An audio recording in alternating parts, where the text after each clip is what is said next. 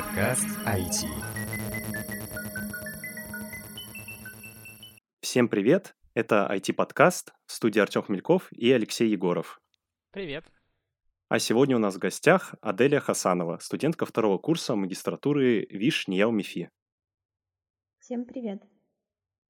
Аделия, можешь немного рассказать про себя, чем увлекаешься, какие у тебя есть достижения, где работаешь? Да, конечно.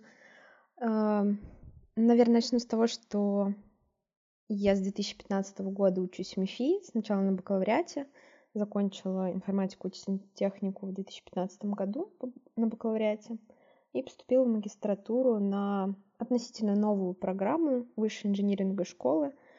А, Эта программа совместно с дивизионом Росатома «Атомстройэкспорт» по подготовке как они позиционируют цифро- нов- ну, как бы цифровых ин- инженеров, так скажем, нового поколения.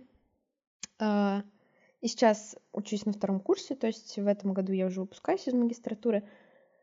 А, Основная, ну, как бы так скажем, фишка этой программы, ну, в первую очередь в том, что она разработана совместно с АСЭ, это Атомстройэкспорт, и с тем, что все студенты магистратуры ВИШ сразу трудоустраиваются в дивизион Росатома и уже а, в АСЭ сразу реализуют какие-то прикладные проекты.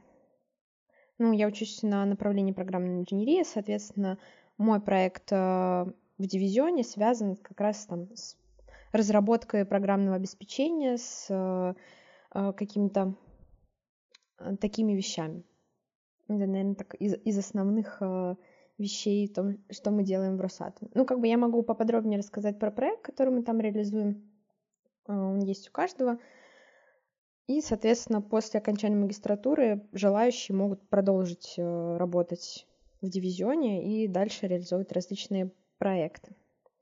Вот, поми- помимо обучения и работы там в АСЭ, я еще занимаюсь общественной деятельностью, являюсь председателем Объединенного совета обучающихся с 2019, наверное, года, то есть уже второй год, и занимаюсь различными общественными студенческими проектами.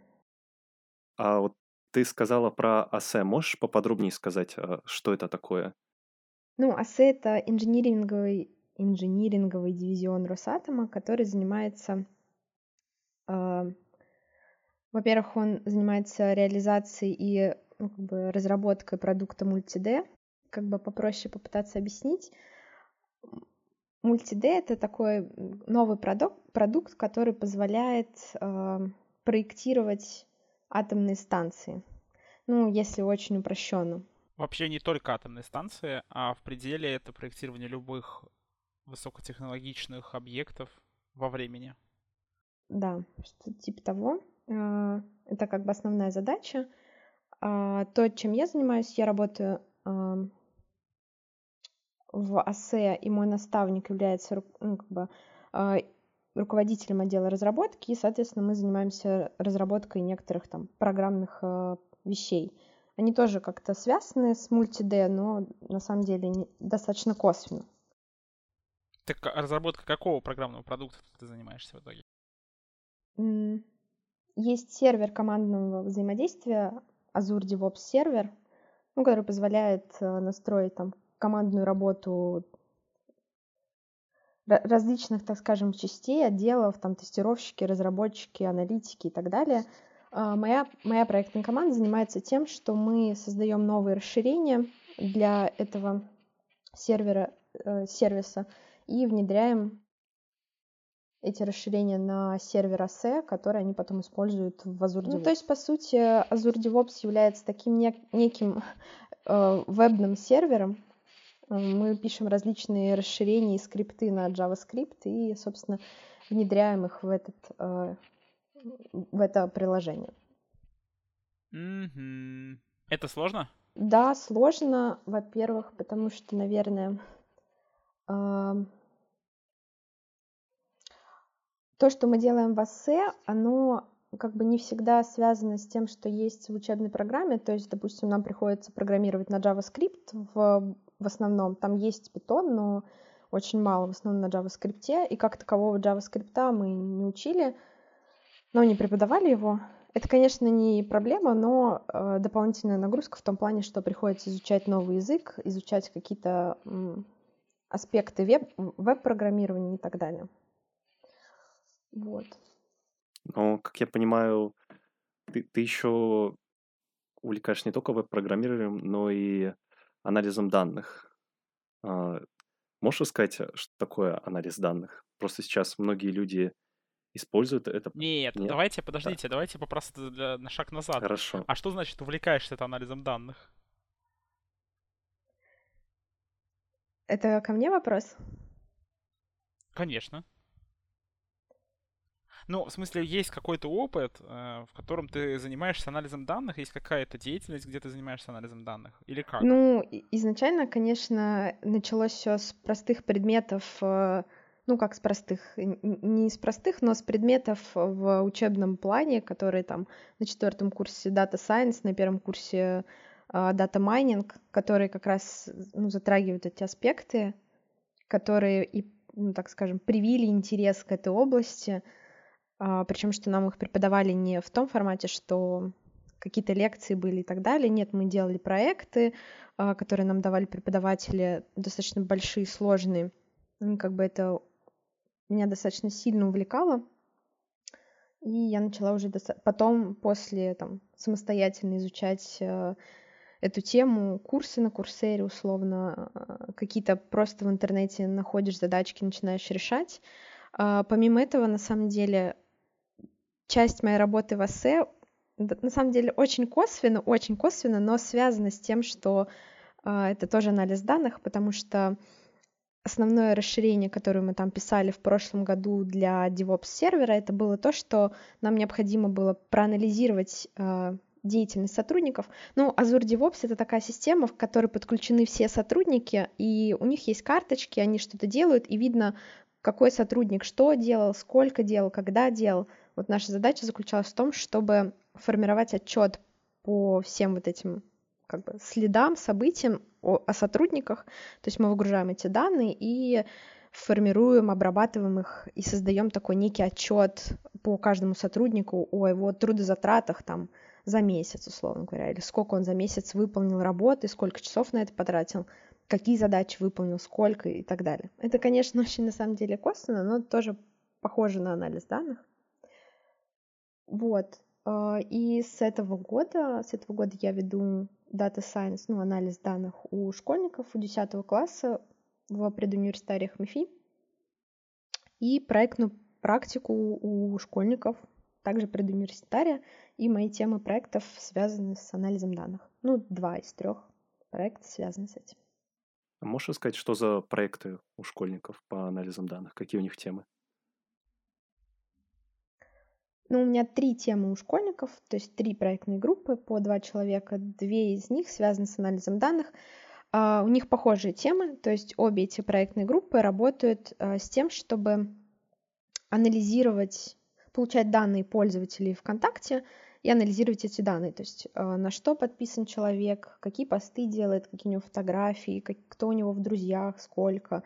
В общем, вся информация из профилей соцсети ВКонтакте для каких-то пользователей – пользователи они задают сами пока что, выгружается из ВК, и они это обрабатывают, и исходя из этого первая проектная группа э, анализирует, так скажем, данные пользователя ВКонтакте, и на основе этого анализа интересов пользователей предлагает ему университет для поступления. Ну, то есть, если мы видим там, что человек подписан на различные группы, связанные с IT, с программированием, то алгоритм, ну, их программа должна предлагать э, университет и направление подготовки, связанные с программированием.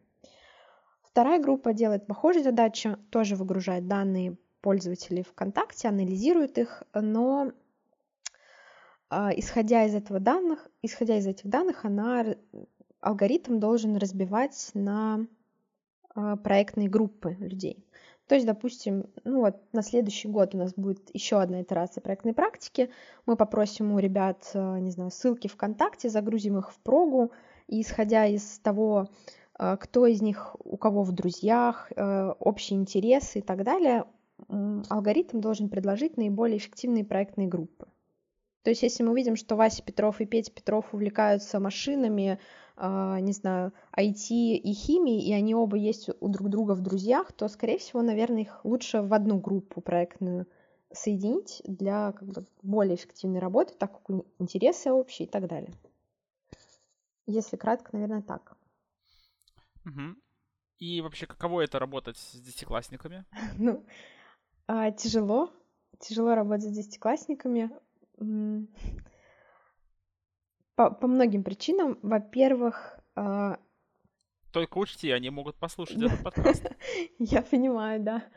А, во-первых, я думаю, что у них не хватает навыков, на, навыков, если там условно у меня за плечами 4 года бакалавриата в университете, куча предметов по программированию, по C, C++, C++, там, Python, а, различные предметы анализ данных, Data Science, а, там, не знаю, сети и так далее, то у меня есть, ну, даже тот же Матан, линейная алгебра, у меня уже есть база для реализации таких проектов. Им, конечно, в этом плане тяжелее, потому что им не хватает навыков, знаний, им тоже это приходится все с нуля учить, изучать и так далее.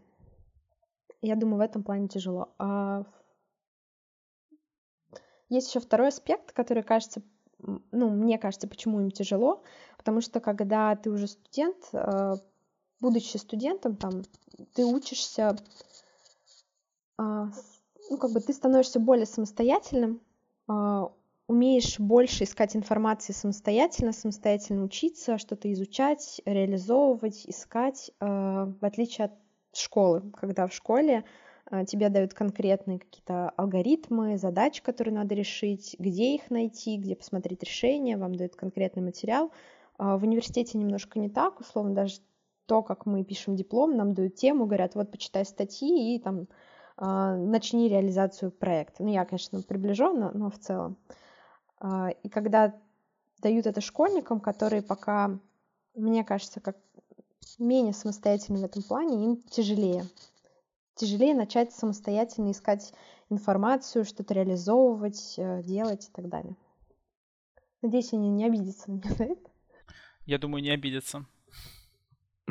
Вот мы все говорим про анализ данных, а мы так-то и не определили, что это такое, что вообще такое анализ данных, э, как он работает и для, для чего он создан такой вопрос? Ну, это такая достаточно обширная тема. Ну, все понимают на сегодняшний день, что с каждым днем информации становится все больше. Условно говоря, мы там храним в облаке свои фотки, а, в профиле ВКонтакте каждый день выпускаем какие-то посты, и вся эта информация копится, копится, ее очень много. И как я думаю, что анализ данных направлен на то, чтобы из всего этого огромного, всей этой огромной кучи информации научиться извлекать какую-то пользу, нужную информацию извлекать, не брать всю и все в себя как бы впитывать, нет, брать только то, что нужно, э, искать какую-то из, из этого большого такого потока информации полезную информацию и как-то ее применять э, в жизни, так скажем. А где используется анализ данных? Кроме АСЭ, как мы узнали?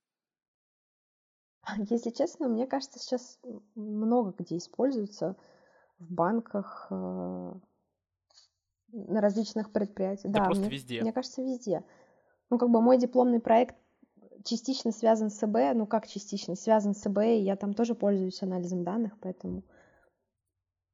Хотя и ИБ, анализ данных, как бы. Ну, здесь просто важно, наверное, как-то разъяснить, а, как происходит вся эта, как происходит работа современных а, высоконагруженных IT-систем. Они так или иначе собирают и копят огромное количество информации. А, мне кажется, мы уже как-то раз обсуждали на этом подкасте, например, э, ситуацию, в которой оказалась Москва в апреле, когда собиралось большое количество данных о там, жителях Москвы, потому что были введены цифровые пропуска. Вот если бы подобные данные вы хотели проанализировать каким-то образом, вообще что-либо с ними сделать, то вы бы неиз, ну, неизбежно столкнулись с тем, что вам необходимо было воспользоваться методами анализа данных. Вот сейчас э, совсем маленький пример, э, ну, связанные тоже с проектной практикой, в том числе студенческой. Там нам написал вполне конкретный человек, который говорит, а давайте вот такой-то студент в следующем семестре будет делать такую-то проектную тему. Мы обеспечим ему там то-то и то-то. А, его задача там, ну, обеспечить анализ определенные изображений, потому что нам это надо, а вот мы с этим человеком знакомы, и он может, нам кажется, это сделать. И вот э, там просто сеть магазинов, которые нужно очень простую техническую вещь сделать, и она без анализа данных никак не обойдется. Потому что там им нужно интерактивно взаимодействовать с покупателями, с посетителями своими. Это там такой совсем упрощенный пример.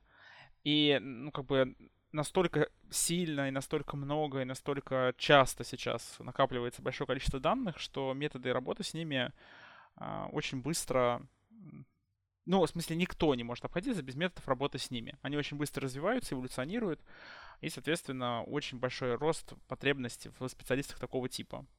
В принципе, анализ данных можно поделить на целый набор кусков, ну, таких различных секторов, а, от простого обучения моделей наверное, ну, это ну, как-то Адель может описать, я мак, на макроуровне скажу. А, просто обучение каких-то алгоритмов, это решение задач классификации, кластеризации, прогнозирование временных рядов, это рекомендательные системы, это компьютерное зрение, это, а, господи, NLP, Natural Language Processing, обработка естественного языка. Это то, о чем недавно она рассказывала Адель сейчас только что про работу в, с данными ВКонтакте, например, это как раз NLP. Есть еще достаточно много всего а, такого связанного с квазиинформационной безопасностью, хотя спецы в области ИБ считают, что искусственный интеллект никогда не придет к ним в их инфобес, и они будут все так же работать старыми дедовскими методами. Это моя случайная шпилька в инфобес, не обращайте внимания.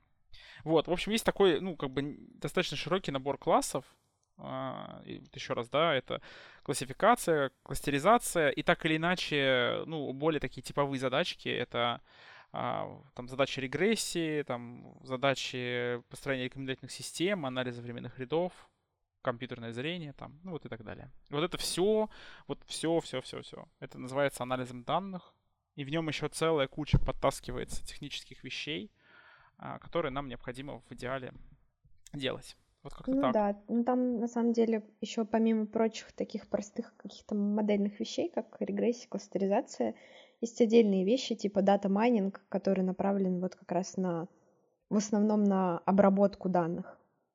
То есть там справедливости ради, это, наверное, один из самых сложных кусков. Большая часть людей, э, когда себе представляет анализ данных, она себе так представляет, что ты должен написать хитрую с подвыподвертом нейронную сеть, ну, и причем именно нейронную сеть. То есть мы даже не будем говорить о том, что вообще далеко не все алгоритмы анализа данных э, нейросетевые. То есть, более того, я даже обратно это и скажу, значительное, подавляющее количество используемых сейчас алгоритмов машинного обучения вообще не содержит в себе нейросеть. Только никому не рассказывайте. Э, ну, а обыватель скажет, нейросеть это все. Вот, а, собственно, не в использовании вот этого алгоритма, а самое сложное это составить признаки таким образом заставить, то есть таким образом извлечь информацию из объекта, чтобы на основании этих данных можно было добиться максимальной точности работы. Uh, ну, грубо говоря, недостаточно просто взять и подать там условно э, средний балл ЕГЭ, регион проживания там, и балл индивидуальных достижений или список индивидуальных достижений, чтобы определить, поступит ли человек в университет X. Ну, захочет ли он поступать, поступить в него при прочих равных. Нужно еще каким-то образом составить такие признаки, так выделить э, какую-то информацию об объекте, чтобы она могла быть использована для того, чтобы совершить предсказание. Вот это самая сложная на самом деле работа специалиста по анализу данных. Потому что это, это самая творческая часть. Потому что не творческая, ну такая простая, она вот эти, точнее, как составление всех алгоритмов и так далее, это очень простая, ну, сложная, но в принципе алгоритмизируемая часть. Вот как-то так. Ну да, самое сложное это подготовить данные для этих моделей.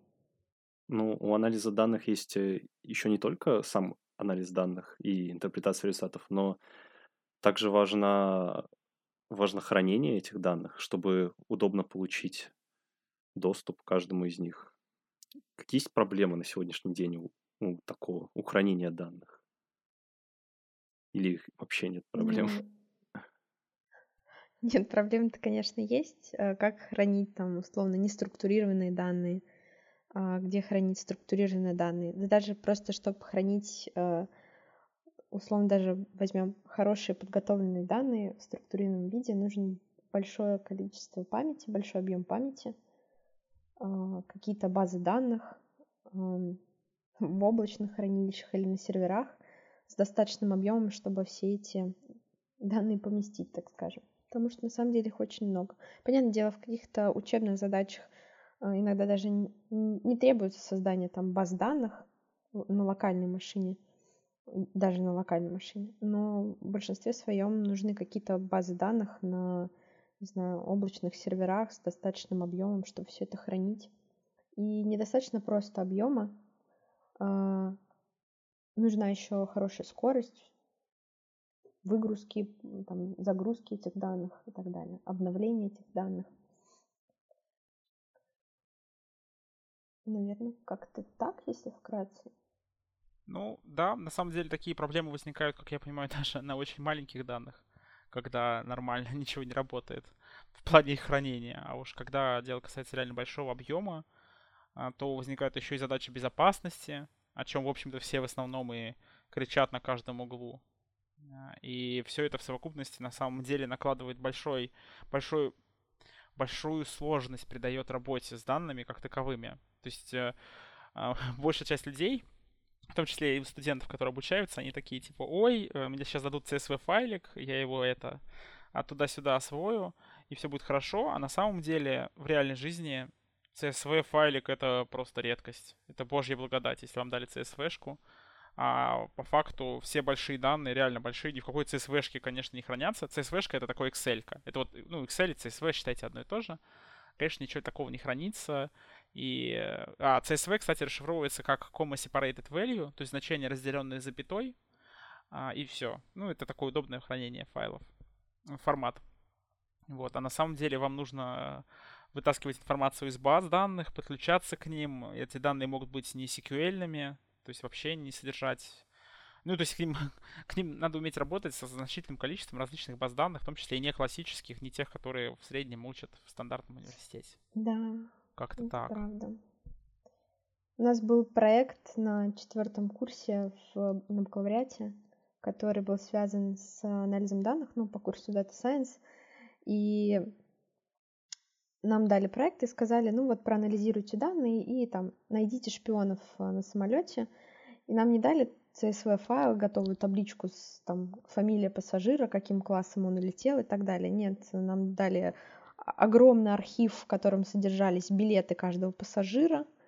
А, эти билеты надо как-то было обработать, из них как-то сделать структурированные нормальные данные. Это, вот это была сложная задача. Сложность была даже не в том, чтобы потом по этим данным построить какую-то модель и найти там шпиона, условно говоря, среди, среди этих пассажиров, а именно взять эти данные и привести их в нормальный а, вид для машины, ну, в смысле, для компьютера. Ну, данные, у нас же еще есть проблема, что данные не только хранятся, их нужно еще как-то обрабатывать и как-то получать результат, чтобы с помощью него, допустим, как был ранее пример, прогнозировать эпидемию, которая будет. А, как, как вообще происходит эта интерпретация результатов? Как мы можем прогнозировать по имеющимся данным? Сложный вопрос, как интерпретировать, ну, графики, различные метрики. А, скажем так, а, есть... Это тоже творческая часть работы. Ее можно себе примерно так на словах представить. А, вот есть... А, не знаю. ну, представить, наверное, я загнул. Вот есть 25-мерное пространство. И это, ну, это реально совершенно 25 параметров. Вот. И, собственно, это 25-мерное пространство надо перевести в одномерное или вообще в бинарное. Это вот, собственно, обычные задачи классификации или регрессии. Регрессия — это перевод 25 единиц измерений в одно, а классификация — это перевод э, из э, какого-то пространства в дискретное пространство, то есть даже не линейное, а просто дискретное с конечным, на конечном множестве значений. Ну, самое простое, там, поступил человек в университет, не поступил. У вас куча параметров, и просто результат 1 или 0. Да, да или нет. Вот, а, по сути, вся вот эта интерпретация — это функция от этих 25 параметров, переводящая их в одномерное. Ну, в смысле, вот в то, что я писал. И интерпретация результатов — это как раз, собственно, вот это, ну, по сути, как раз часть этой функции есть интерпретация.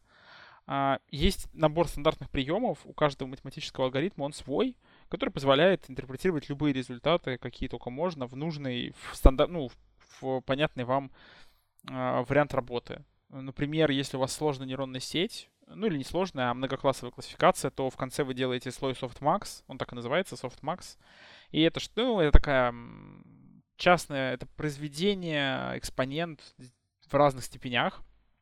И а, в итоге вы получаете э, вероятность отнесения к там, каждому классу от нуля до единицы. Вот вы интерпретируете их так. Но, то есть есть механические приемы, которые позволяют получить э, необходимый результат в какой-то.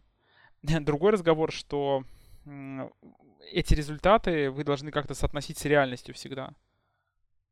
То есть на практике оказывается, что, а, ну, не, например, а, очень такой банальный пример, который меня радует. Совсем недавно э, ошибочно, я, я лично применил ошибочный метод классификации и получил... То есть я применил вместо классификации линейную регрессию и получил абсолютно точный результат классификации. Просто абсолютно точный, то есть стопроцентная точность. Я отлично предсказывал там определенные значения. Но на практике это происходило потому, что распределение величин в тестовой и тренировочной выборках, ну, то есть тренировочная это то, на чем я функцию f составлял, а тестовая то, на чем я ее тестировал, оно а, было одинаковое. И вот в этот момент в анализ данных вплывает математика, причем очень жестко вплывает. И она как бы начинает вас преследовать. И вот из-за того, что распределение одинаковое, можно было применить регрессию для классификации. Вот реально на практике так можно работать. По сути, это оксюмарон, в смысле, так, так нельзя. Но можно.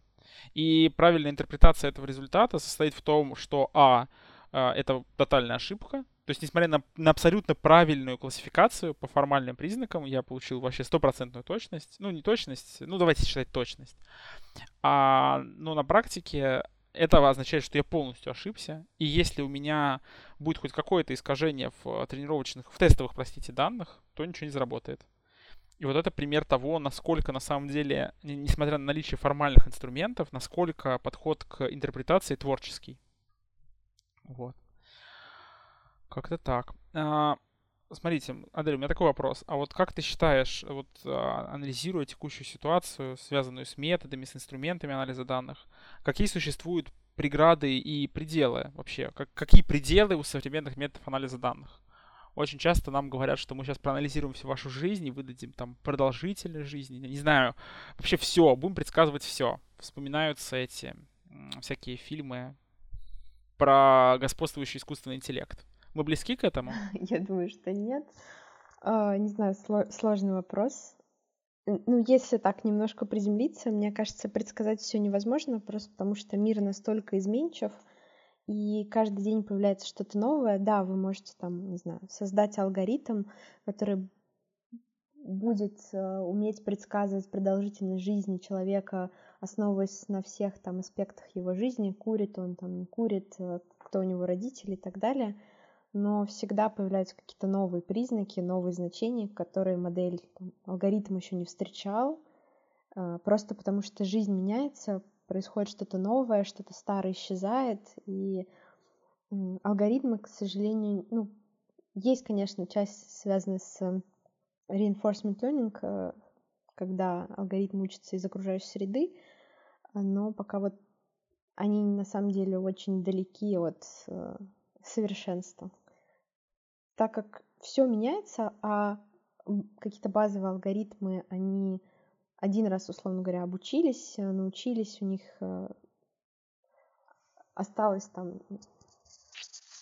Они научились на одних данных, признаках, при, признаков, а с течением времени появляются новые признаки, новые данные, нового формата, а, какие-то вообще ранее не встречавшиеся, то алгоритмы пока не способны к таким изменениям адаптироваться. Ну, как мне кажется.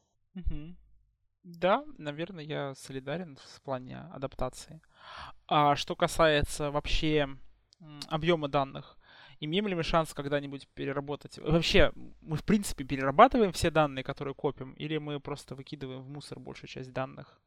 И что нам делать с мусором вообще?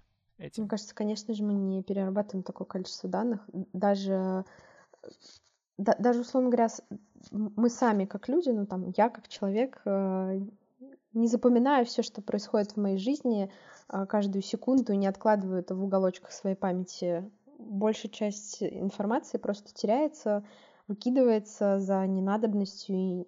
потому что она не нужна, она незначительна, несодержательна. Зачем это хранить, копить? Хотя, конечно, может оказаться, что она на самом деле имеет какое-то значение, но мне кажется, нет смысла обрабатывать все подряд. Во-первых, потому что это ну, как-то немного глуповато, ну, условно говоря, можно решить задачу полным перебором, да, ты, скорее всего, ее решишь правильно, но будет ли это эффективно, будет ли это эффективно по времени, по трудозатратам, по, ну, мне кажется, нет. И поэтому с данными также.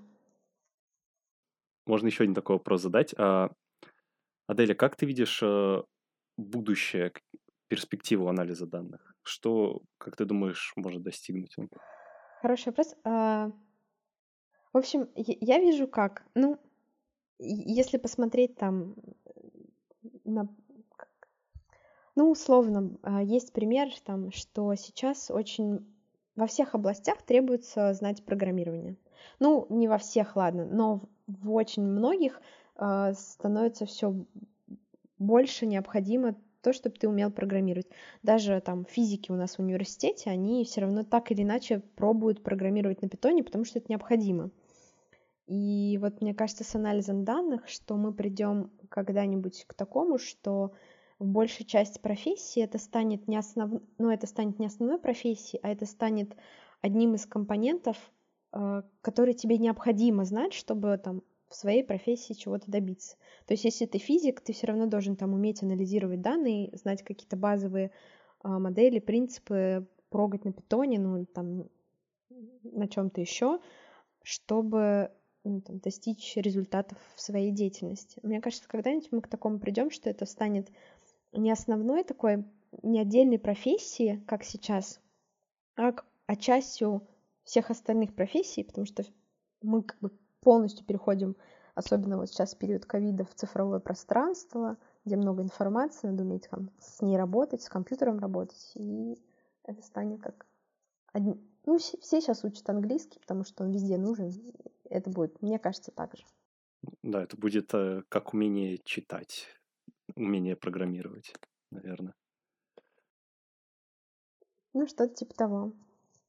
Раз уж мы поняли, что анализ данных э, такая важная дисциплина, э, Адель, можешь ли ты рассказать, э, ну, ты вроде уже рассказывала, как ты начал изучать анализ данных, а можешь рассказать, какие ошибки ты совершала, когда начинала изучать анализ данных, и как избежать? такие ошибки новичков. Ну или с чего вообще стоит начинать анализ данных изучать, если ты хочешь погрузиться в эту тему и хочешь работать по этой профессии? Может, какие-нибудь курсы посоветуешь? Нет, курсы так... Или э... направление магистратуры? Курсы-то, конечно, я, может, и могу посоветовать.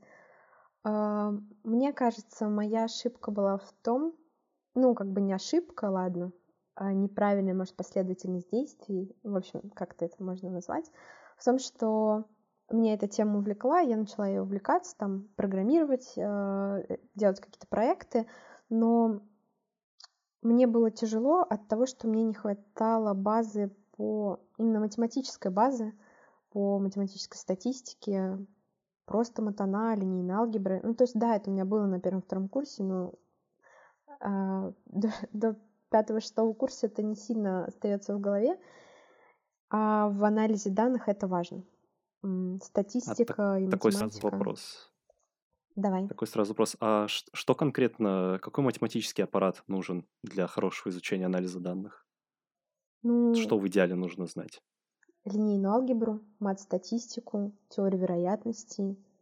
Все эти вещи как минимум нужно знать, потому что многое в анализа данных связано с матрицами, с векторами, с операциями над этими объектами, с теорией вероятности связано. Даже то, что когда рабо... ну, мы строим предсказательную модель, мы не всегда предсказываем, какому, ну, не предсказательную модель, давайте классификацию возьмем, мы классифицируем на классы, мы не всегда берем а, за ответ конкретный класс. Иногда важно знать вероятность, к какому классу попадет та или иная модель. И на самом деле, если разбираться в, отдельно в каждой простой модели, там логистическая регрессия, линейная регрессия, под этими моделями лежит большой математический аппарат, который необходимо знать. А, какие-нибудь огромные формулы, а, функции и так далее, которые, если, если у тебя нет базы или ты ее не помнишь, будет тяжело осознать с первого раза. А можно такой же вопрос про знания по информатике и по программированию? Что-то типа теории чисел или... не, теория чисел все-таки к математике относится. Какие, какие языки лучше всего изучать? Учите питон и будете счастливы. Ну, сейчас ну, понятно, что еще может сказать человек, занимающийся анализом данных? А, значит, так, а, все учите C. C, срочно C. Я, правда, пишу на питоне, но зачем мне а, Нет, на самом деле, ну, мне кажется, в, во всем там анализе данных, Data Science, основных языка это два, Python и R. Ну, на R меньше сейчас пишут, хотя, мне кажется, тоже может быть равнозначно, не знаю. Но в основном питон нужно знать, но для того, чтобы знать питон, не нужно на самом деле много сидеть и ботать. В этом плане C или C++ гораздо сложнее в освоении, чем питон. Питон очень простой, интуитивно понятный, э, синтаксис простой, куча примеров в интернете. Ну, как и на C++, наверное, но в целом очень просто и быстро можно его выучить. Даже не в плане синтаксиса, а вообще в плане понимания того, как он работает, может, как-то так. Не, ну, если только с прог... если это с программной точки зрения смотреть. А, некоторые программы на питоне, они же работают медленнее, чем, допустим, в том же C++. Это не влияет никак на анализ данных, на скорость обработки данных? Честно сказать, я никогда не пробовала писать э, точнее, э, на C++ я, конечно, пробовала писать, но не пробовала анализировать данные с помощью C++. Мне кажется, он под это все-таки не адаптирован. Может быть, он, ну, как бы на нем проще и быстрее обрабатывать какие-то данные там с датчиков или что-то такое, какие-то сигналы цифровые, чем на питоне. Ну, я как бы не спец вот именно анализа данных на C++, не пробовала, честно, никогда. Ну, объективно ситуация такая, что э, хороший код, написанный на питоне, будет работать быстрее, чем говнокод на C. А вот хороший код на C всегда будет быстрее питона. Но действительно на практике его редко применяют для анализа данных. Это вот правда. Ну, пока, ну как, точнее, как редко. Смотря какие задачи решаются. Э, есть и очень часто, например, его используют в компьютерном зрении до сих пор, потому что изначально он компьютерное зрение и делался... В смысле, там OpenCV библиотека известная, она делалась именно под C, под C++. То есть, в общем, достаточно много библиотек, которые туда создавались. Но те, кто учится в современном мире всем этим задачам, они просто не пользуются такими вещами, поэтому... Хм, поэтому, ну, в смысле, они пользуются более простым питоном, и на этом насаживаются на кучу-кучу ошибок. Хотя бы, например, потому что невекторизованные операции в питоне работают очень медленно в сравнении с векторизованными, а векторизованными большая часть людей не пользуется. Как-то так. То есть такие общие советы для людей, которые хотят начать разбираться в анализе данных, работать по этой дисциплине, это э, не прогуливать матан на первых-вторых курсах и изучать питон.